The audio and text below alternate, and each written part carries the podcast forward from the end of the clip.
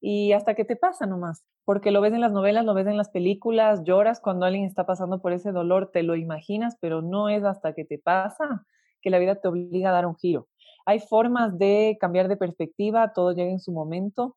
Creo que a mí me tocó darme cuenta enseguida porque mi papá definitivamente ocupaba un rol demasiado importante y, físico eh, junto a mí, entonces ya para mí literalmente despertarme y decir, híjoles, que ya, ya no está.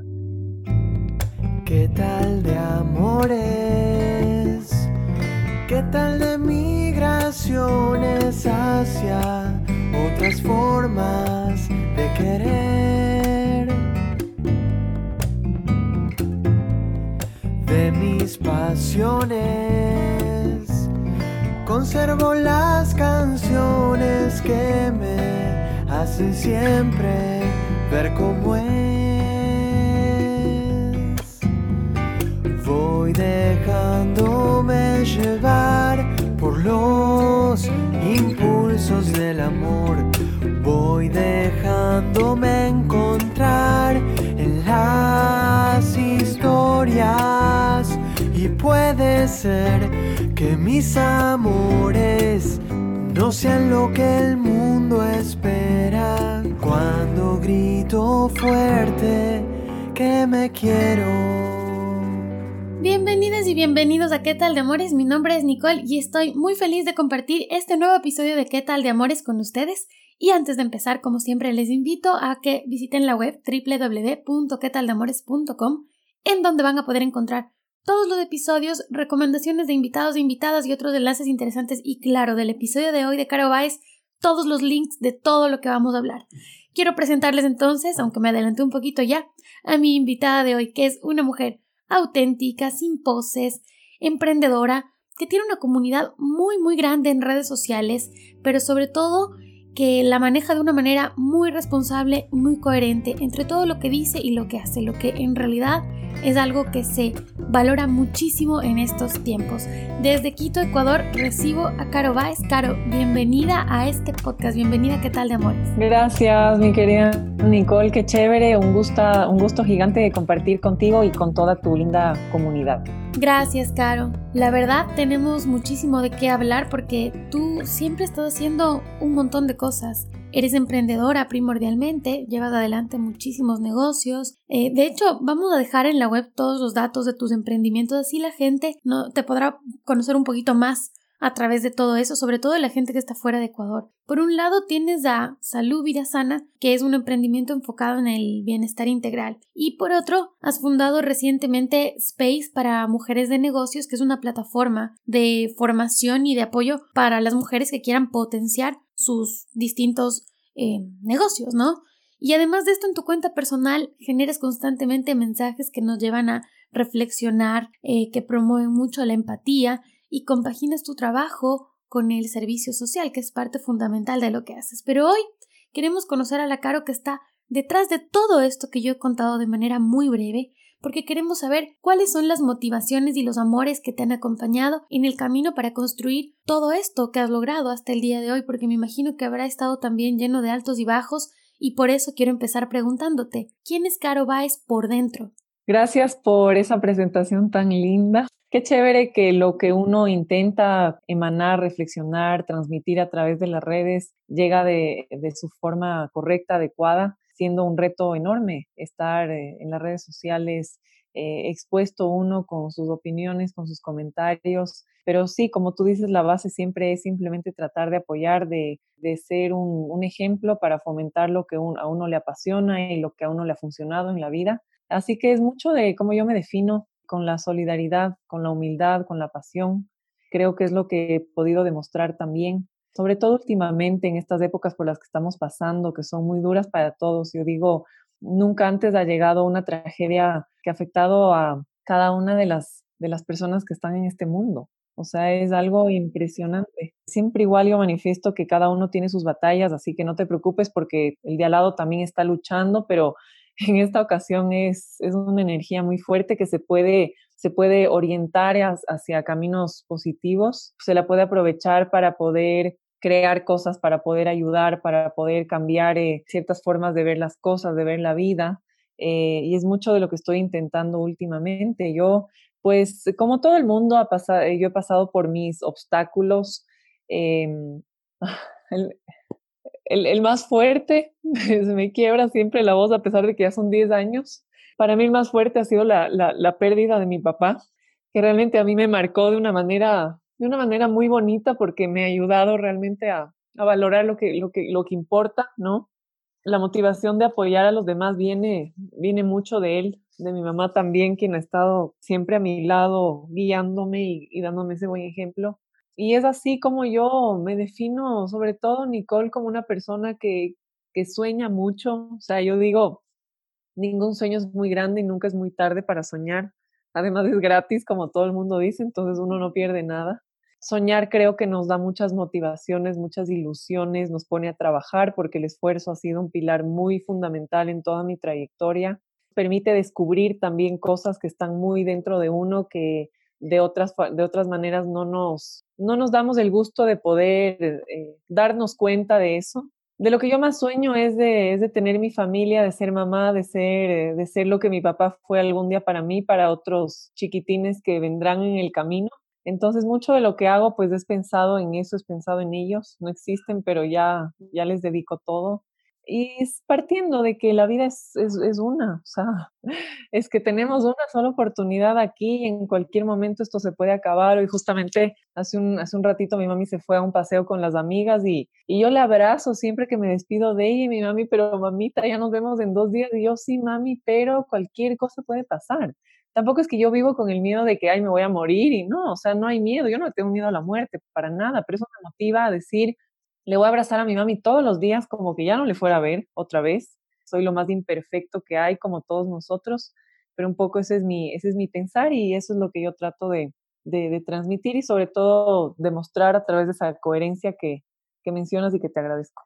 Caro, la muerte de tu papá ha sido definitivamente una de las cosas que más te ha marcado y en algún momento cuando hablábamos para coordinar que, que vinieras al podcast, yo te contaba que cuando te escucho hablar de eso, sé de lo que estás hablando porque también perdí a mi papá. Pero ahora te quiero preguntar si luego de todo el dolor que se siente, pudiste transformar esta vivencia en aprendizaje y amor y desde dónde vives en este momento, porque cuando uno cuando nos marcan las pérdidas tan grandes, también aparece o parece que, que de pronto llega ahí una necesidad de vivir todo intensamente. Y cuando digo intensamente no me refiero a un vivir acelerado o con excesos, sino que me refiero a disfrutar del día a día, a un vivir con ese amor de darle ese abrazo a tu mamá ahora, como nos acabas de decir. Yo la verdad no estaba consciente de que podía perder a una persona cercana hasta el día en el que perdí a mi papá. ¿Tú sientes un antes y un después en tu vida? Sí, bueno, yo creo que la, la conciencia y la falta de, llámese inconsciencia, está presente en todos nosotros y depende mucho también la fase por la que estemos pasando. No sé qué edad tenías tú, yo tenía 19 años cuando esto sucedió. Imagínate, yo siempre dije, y, poquito antes de que, de que eso pase, yo decía, eh, gracias a Dios no hemos perdido, le decía a mi hermana, ¿no? No hemos perdido a nadie cercano nuestro así de la familia directa, o sea, peor a un amigo conocido, o sea, no, no es una edad en la, que, en la que se supone que eso pasa y hasta que te pasa nomás, porque lo ves en las novelas, lo ves en las películas, lloras cuando alguien está pasando por ese dolor, te lo imaginas, pero no es hasta que te pasa que la vida te obliga a dar un giro.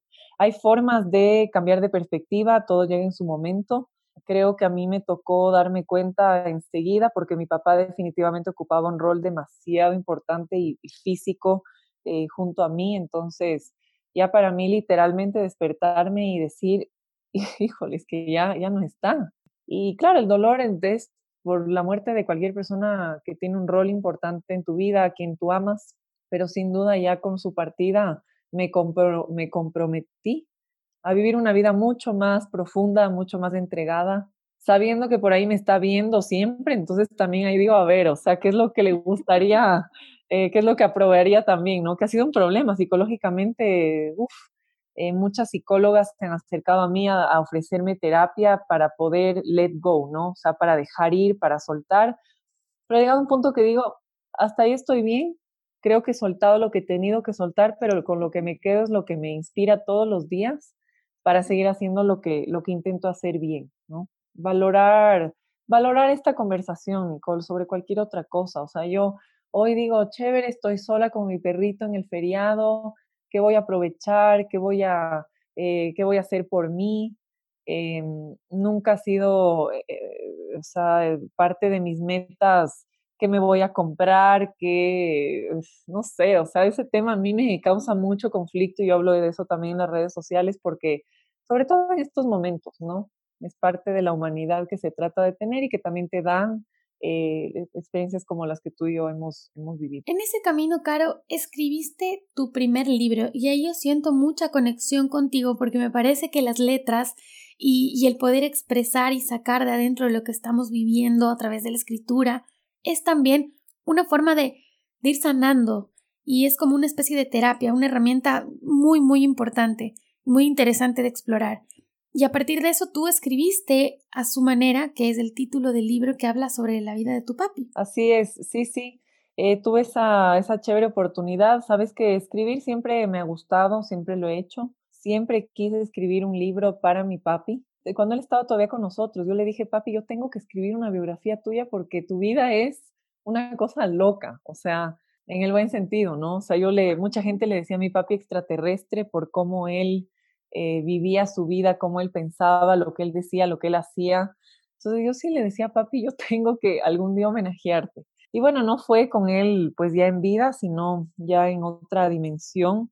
Y yo dije, bueno, lo haré en algún momento cuando mis hijitos estén en la guardería, cuando tenga tiempo y ya será. Pero no podemos vivir una vida así, la verdad.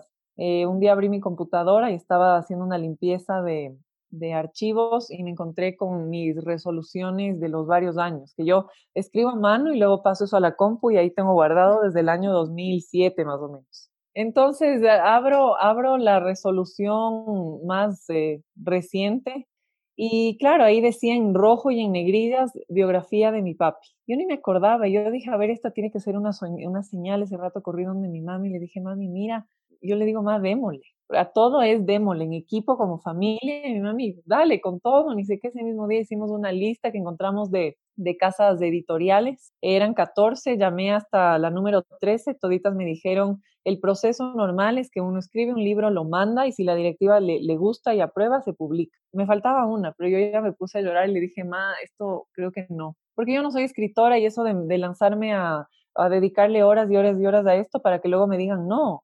Y mami, a ver, pero te queda una. O sea, llamemos a la última.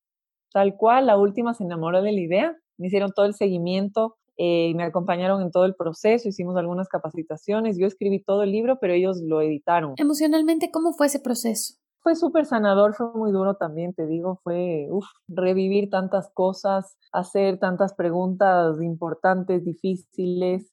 Y bueno, es el, el fin del libro era sí hacer una terapia, pero más que nada eh, inmortalizar a tantas enseñanzas y memorias de mi papi a través de un texto limitado, porque igual siempre se me ocurren más cosas que digo, no puse en el libro. Pero mm, eso, mientras pasa el tiempo, pues siempre poder acordarme, yo de repente cojo el libro, el libro y leo algo, veo algunas de las fotos y sobre todo guardé ya en una cajita unos libros que están empacaditos y todo, que van a ser para mis hijos cuando ya sea el momento de entregarles a ellos, porque eso era.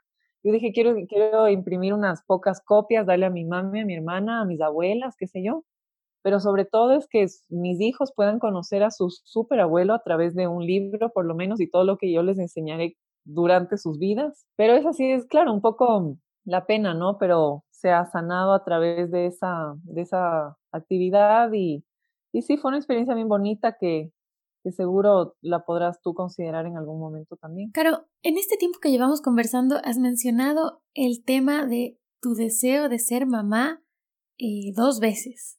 Cuéntame un poquito de eso, qué significa para ti y cómo te ves de mamá. ¿Cómo es la cara de mamá? Ay, no, no te puedo ni, ni poner en palabras, creo. Es algo que sí, desde chiquitita lo he dibujado, lo he conversado, lo he expresado con mis varias parejas, que a veces mis amigas, Caro, no seas intensa, y yo es que tienen que saber con quién están. Parte de un sueño de, de formar la familia que empieza con encontrar a la persona adecuada para compartir el proyecto contigo, porque no es más que eso. Pero es que yo digo, la, la, la magia de, de, cargar y de dar vida a una persona es algo, o sea, es algo que no hay forma de, es que yo no te puedo, no te puedo transmitir lo que yo siento solo de pensar en eso. Mi papi y mi mami nos, nos han criado con tanto amor, Nicole, sobre todo mi papi fue una persona muy expresiva, muy, muy entregada.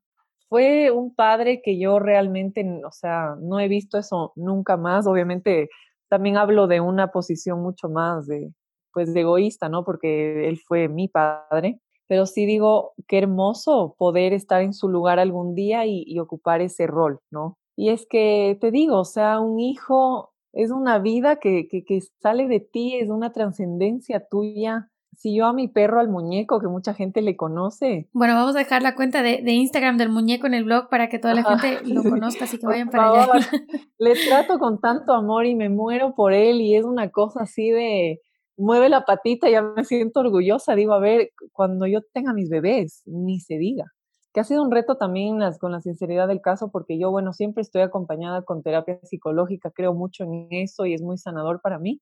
Y claro, es un tema de, a ver, Caro, espérate, vive más en el presente, ¿no? Que no vive en el presente, pero es tanto el anhelo, pienso tanto en ellos, mucho de lo que hago por ellos. Yo tengo videos grabados para ellos, tengo cartas escritas para ellos, tengo regalos para ellos, o sea, te digo, no existe, pero yo ya estoy dedicada a lo que eso va a ser, preparada para que si no se da y toco madera, si es que soy infértil el día de mañana, qué sé yo, o sea, yo sí adoptaría definitivamente, es algo que se conversa con la pareja y desde ya yo sí le he dicho, José, mira, si es que no podemos tener hijos, dame la, la, promesa que vamos a adoptar, porque qué bonito, o sea, eh, llevar de la mano a una persona en lo que es la vida, ¿no? O sea, enseñarles y el dato que te pregunten qué es eso y qué significa, o sea, si yo le estuviera al lado, yo les diría y les, y les sonreiría y les abrazaría y les diría tal cosa, pero bueno, ya llegará y creo que esa sí es la ilusión más grande y como les dije, las motivaciones y las ilusiones son las que nos despiertan de esos días fríos que uno no le, no le da la gana de salir de la cama, en momentos en los que la situación económica, sentimental, emocional, mental no es la más ideal. Así sea que tienen la ilusión del domingo ir a visitar a una amiga, ir a tomar un café, tienen un viaje el próximo año, no tiene que ser a Europa ni a Miami, puede ser a un lugar hermoso en el Ecuador. No hablo de dinero, hablo de anhelos de momentos creo que mucho de lo que se puede hacer y hacer bien y con ganas en esta vida, eh, pues también se da, se da por eso, ¿no? Y viene de eso. Has dicho cosas muy importantes en esta conversación y voy a resaltar dos que son las que más se me han quedado en la cabeza en este tiempo. Por un lado, el tema de hacer terapia, porque es tan importante darle esa prioridad a nuestra salud mental que creo que todos deberíamos como tomar en cuenta esta herramienta porque definitivamente nos ayuda a conocernos más y a estar mejor. Y por el otro lado, el tema de la adopción, porque la maternidad no se da solamente a través de los vínculos biológicos, sino que se da por el amor y hay muchas veces en que el tema biológico no nos permite llegar a, a ser madres o padres de esa manera, pero siempre existe esta opción de generar la familia a través de la adopción y me parece lindísimo esto que acabas de decir.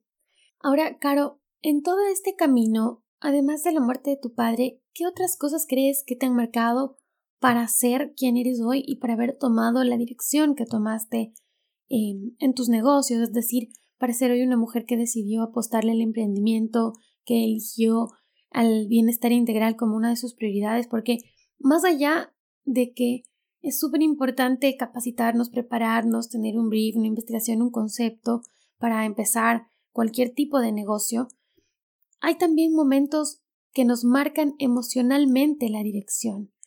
¿Cuáles fueron esos que a ti te marcaron hacia estos rubros y hacia estos espacios? Em, bueno, cada uno de los proyectos que estoy ahora gestionando, Nicole, vienen ciertamente de un momento especial y qué bonito que lo menciones porque yo sí digo, el tiempo es un recurso sumamente valioso, es sumamente limitado, hay que elegir las batallas que uno quiere luchar en la vida y ese es mi mayor reto porque quiero hacer muchas cosas, pero sí me ha tocado elegir, obviamente.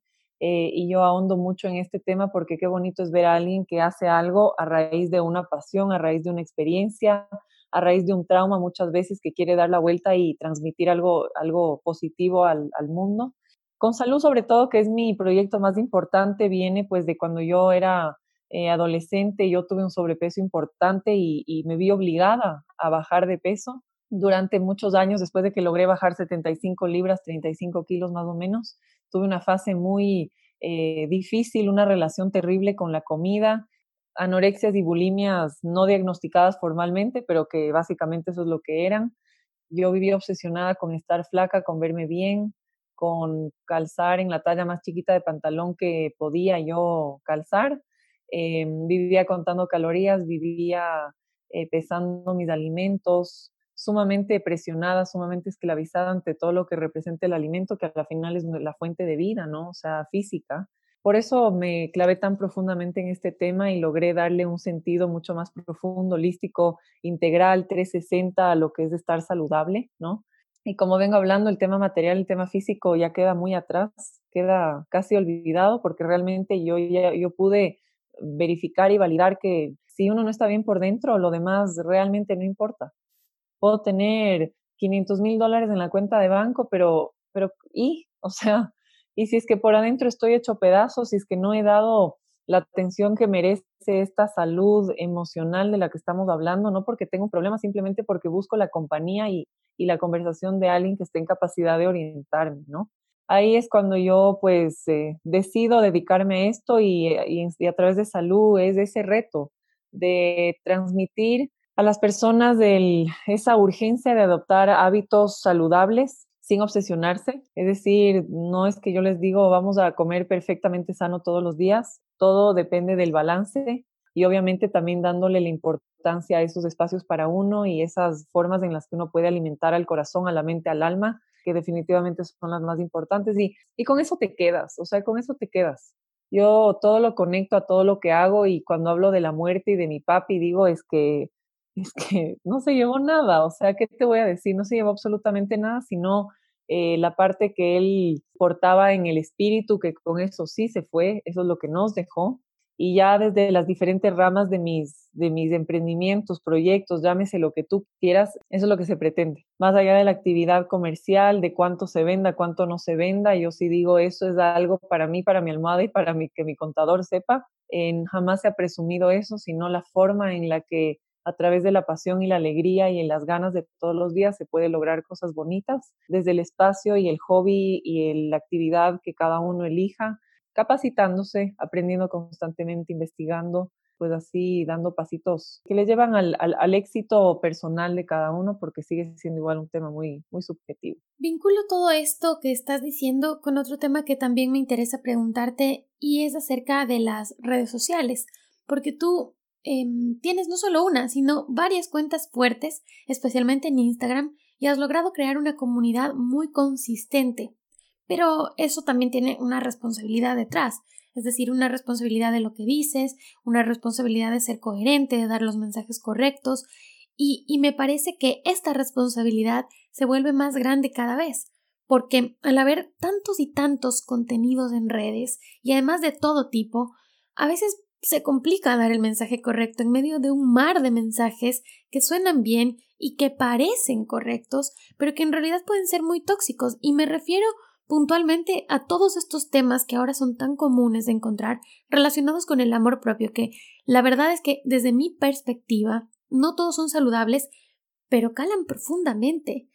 Tal vez porque somos tan vulnerables eh, y estamos pasando por momentos tan complejos que alguien nos dice algo y nos aferramos a eso como si fuera una tabla de salvación y entramos en un círculo muy muy complejo.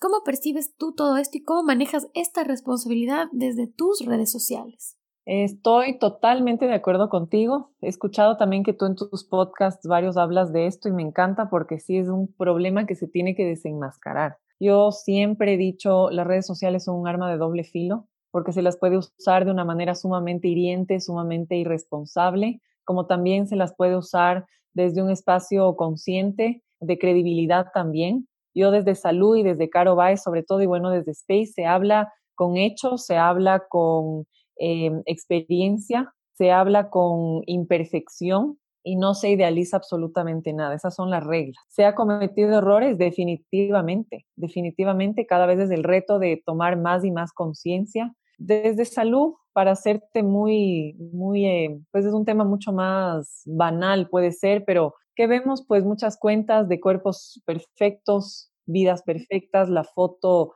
con el bronceado perfecto, el bikini más hermoso en San Tropez, con el hombre más guapo al lado, o sea, la foto y ahí está la marca de la cartera de miles y miles y miles de dólares, la marca del vino, porque tiene que estar la etiqueta, está el Rolex del hombre que está al lado tuyo, o sea, todas las cosas que digo, Dios mío, o sea, lo, no lo respeto, no te voy a decir que lo respeto, tampoco lo entiendo, pero mi promesa es no hacer esto, no caer en eso y que la gente, si me quieren seguir es porque valoran y algo están sacando de, de, lo que yo estoy transmitiendo. No me guío de la cantidad de seguidores, creo que es algo sumamente subjetivo porque a la final si es que yo estoy ofreciendo algo, pues también depende de que me siga gente que puede luego comprar mis servicios o mis productos, ¿me entiendes? Eh, muchas de mujeres, sobre todo el género femenino, está totalmente ahogado en las redes sociales y viven de cuántos seguidores y compran seguidores y se pasan, han pasado estas niñas toda la cuarentena tomándose fotos en las terrazas y en bikini y más se demoran en la edición de la foto que en la foto. O sea, digo, es una cosa que se ha desbordado ciertamente y no llega solamente a la foto, sino luego va el mensaje de me amo y el amor propio y brillo y, y, y, mi expansión y mi abundancia. Y mi... Hablamos en Space mucho de eso como el positivismo tóxico, ¿no? Entonces, claro, si yo, si yo estoy siguiendo esa cuenta, no, soy, estoy gordita, eh, no logro broncearme así tan perfecto, no logro sacarme una foto de ese ángulo, no sé maquillarme, no tengo esa terraza hermosa, no tengo el bikini de... Y además estoy, pero en la, o sea, totalmente desbalanceada por adentro como estamos todos a la final, por la imperfección que nos caracteriza a todos. Entonces estoy jodida nomás, o sea, me, me hundo,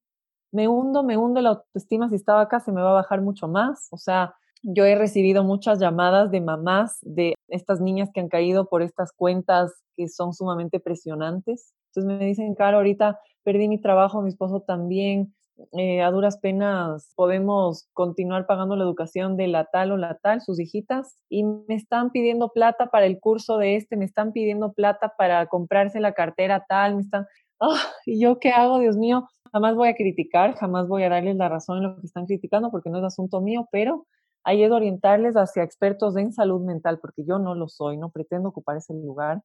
Y digo, necesitan ustedes tener una conversación con alguien que les pueda dar una mano en eso, que no es porque ustedes sean malas personas, porque tengan algún problema grave, sino es algo que, que, que se necesita. Digo, es un acompañamiento hermoso y más aún en estas, en estas épocas. El tema de las redes es algo muy profundo, creo que estar ahí también requiere de mucha valentía porque tú te expones ante una crítica eh, también muy negativa de cualquier persona que no esté de acuerdo contigo. Entonces, gran parte de lo que a mí me ha formado es saber bañarme de aceite cada que le doy enter alguna, eh, algún tema para que literalmente me resbale lo que la gente piense, ¿sí?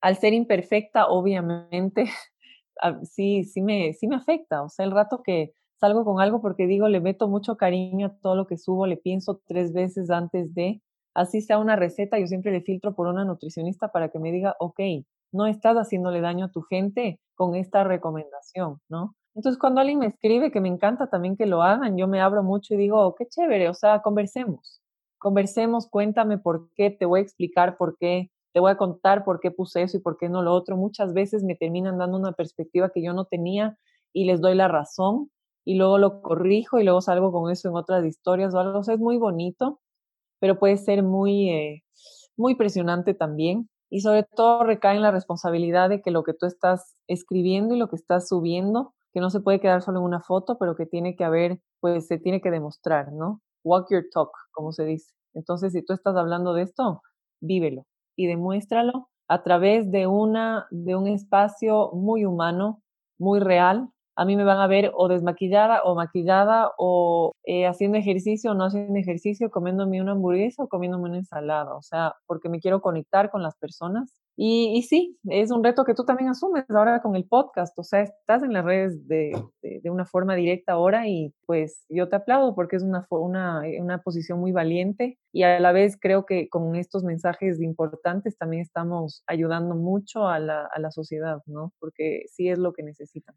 Sí, bien dices, Caro, es un reto y efectivamente hay una exposición porque, bueno, habrá gente que no estará de acuerdo, pero yo siempre trato de pensar que a mí lo que más me motiva, y bueno, me imagino que por esta charla es lo mismo que también te motiva a ti, es generar un aporte real, lograr que una persona que escucha algo pueda entenderlo de mejor manera, le pueda llegar el mensaje, pueda generar una empatía que le permita también valorar y apreciar su vida, pero que también le lleve a, entender que muchas veces la vivimos desde el privilegio y que es súper importante saber mirar hacia los costados. Y eso quiero llegar, Caro, porque tú incluyes muchísimo dentro de tus proyectos todos los temas de labor social. ¿Qué es lo que te mueve y, y cómo lo incluyes desde el origen, desde el 100%, porque no es algo que tú haces desde lo que te sobra, sino que tus proyectos están concebidos ya con un componente importante eh, social. Eh, gracias por valorarlo. Mm, para mí es muy importante que sea algo muy evidente y es algo también que siempre trato de decirles a los emprendedores con los que eh, tengo la oportunidad de tener las asesorías, los, el coaching y desde cualquier espacio de trabajo que uno tenga. Cada uno tiene su forma, hay formas también de ayudar, como hay formas de amar, como hay formas de trabajar, o sea, pero eso sí viene desde, desde que yo era chiquitita, vuelvo al tema del ejemplo de mi mamá y de mi papá, personas que han sido solidarias a más no poder, teniendo y no teniendo, han compartido siempre. Hemos sido una casa donde siempre llega gente, donde se agrega agua a las sopas si es que se tiene que agregar, donde se pide otra pizza de emergencia porque cayeron otras cuatro personas, o sea, las puertas han, estado siempre abiertas para compartir.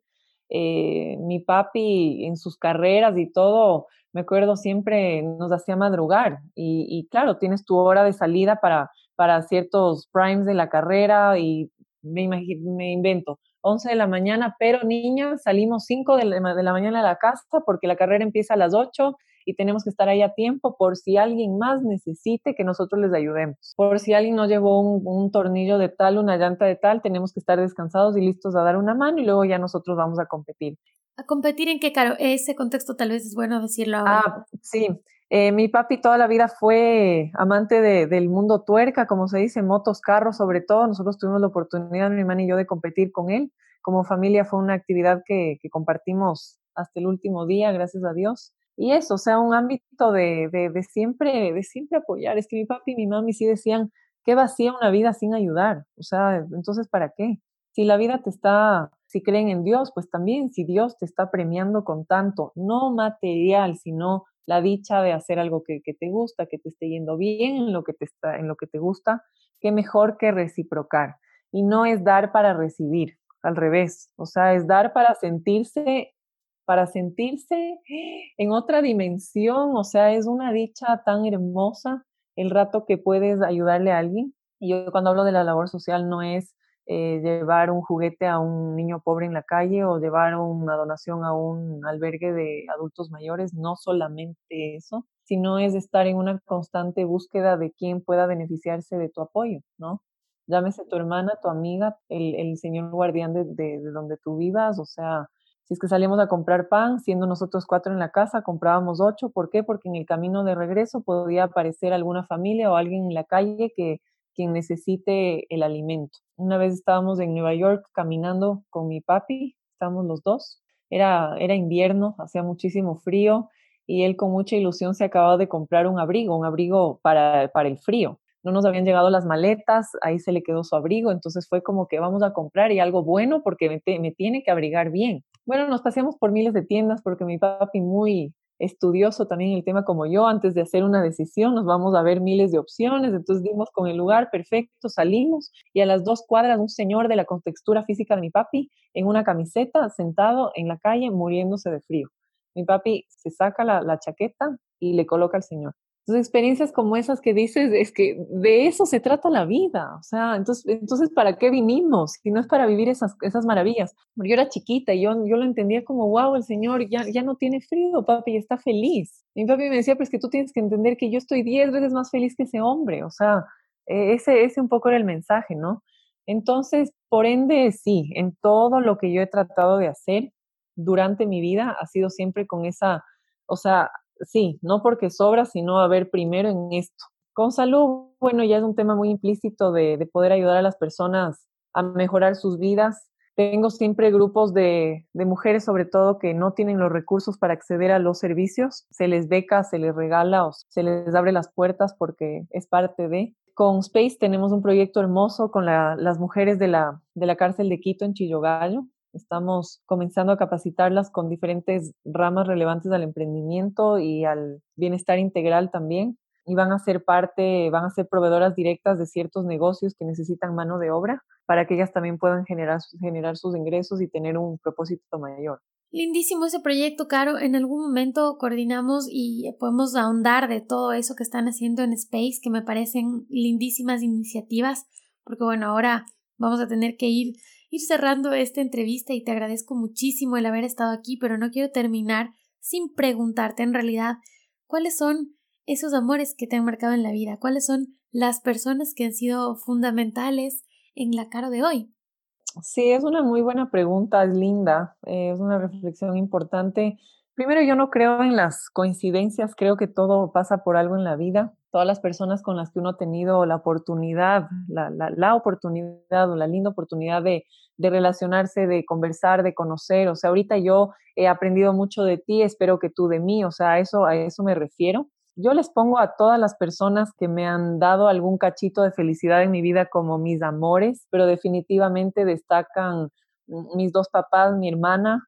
Yo he tenido también varios mentores importantes a quienes yo me he abierto con temas emocionales, etcétera, como han sido también mis exnovios. A la final, pues con todos hemos quedado en una relación muy bonita, eh, de paz total. Tú sabes, la vida de pareja implica mucha apertura íntima, mucha apertura sentimental y pues en su debido momento han tenido un rol que no se puede tapar con un dedo, que también hay que valorar. Pero el día de hoy, mi familia directa, mi hermana, mi mami, mi papi, que por más que no esté aquí, igual está siempre presente, y mi novio, con quien tenemos ahora una relación muy estable, muy linda, ya vamos a los dos años de relación, tenemos planes súper importantes, así que pues ellos son a quien yo acudo siempre en los buenos y malos momentos también, y ellos te diría que son mis amores. Claro, qué lindo espacio. Te agradezco mucho por haber estado aquí. Ha sido en realidad muy importante el haber conversado y compartido con la gente qué es lo que hay detrás, qué es lo que te mueve, qué es lo que te motiva, porque muchas veces no conocemos esas emociones de las personas que están en redes y en verdad ahí atrás es donde está toda nuestra humanidad, en el amor que sentimos, y esto es independiente de dónde estamos, de dónde vivimos, de cuánto dinero tenemos. Así que te agradezco mucho por haberte conectado hoy y haber compartido esta parte tan íntima tuya. Pero bueno, Caro, ¿algún mensaje final? ¿Cómo quieres cerrar esto? Y claro, te reitero la invitación súper, súper abierto al espacio para hablar de los demás proyectos que tienes. Con muchísimo gusto conversamos cuando quieras de eso. Y mil gracias de nuevo. A ti, mi querida Nicole, qué lindo poder, sí, finalmente haber consolidado y concretado este espacio te felicito, te aplaudo por lo que estás haciendo porque va mucho más allá de, ay, quiero tener un podcast. No, o sea, tú estás dejando una semillita súper linda, impregnada en las personas que te escuchan, al darme una oportunidad también de expresarme porque es, sanador, es sanador. Muchas veces estas preguntas uno no se hace y cuando te las hacen y las expreso es como que también te das cuenta de, de muchas cosas y la respuesta a estas preguntas seguro sería diferente en otra circunstancia, entonces te agradezco yo por eso. Les mando un abrazo a todas las personas que nos han escuchado, mucho ánimo, mucha fe y pues también que sepan que ahí cuentan conmigo y saben dónde encontrar. Gracias, Caro. Dejamos todos tus datos en la web y ojalá nos conozcamos en persona pronto. Un abrazo hasta allá. Sí, sí, sí sería chévere. Chao.